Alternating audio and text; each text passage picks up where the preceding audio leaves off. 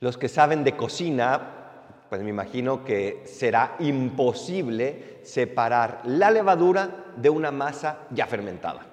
Imposible. ¿Cómo puedes separarlo? ¿Cómo puedes dejar que esté fermentada esa masa que ya se fermentó? No se puede.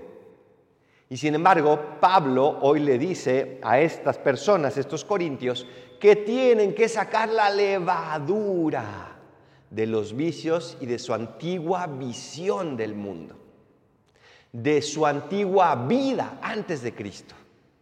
Y si sacar la levadura de una masa es imposible, imagínate arrancar del ser humano, del corazón, esa tendencia al pecado, esa tendencia a los vicios, esa manera de ver la vida.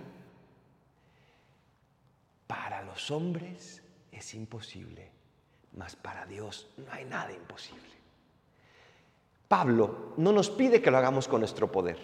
Pablo nos pide que lo hagamos con el poder de Dios, con la gracia de Dios, porque él mismo es testigo que sin Cristo no era nada, pero con Cristo lo pudo todo. ¿Tienes tú algún vicio, alguna manera de ver que no va de acuerdo con la visión de Cristo? ¿Tienes tú algún hábito que no te está ayudando a vivir en plenitud? ¿Tienes tú alguna relación que te está llevando lejos de Dios? Arranca esa levadura, pero no con tus fuerzas, sino con la fuerza de Dios. Corre a arrodillarte frente al sagrario, corre a recibirlo sacramentalmente, corre a confesarte y Él te puede ayudar a arrancar esa levadura y a que seas ese pan ácimo, pan sin levadura, puro, como la Eucaristía que recibimos.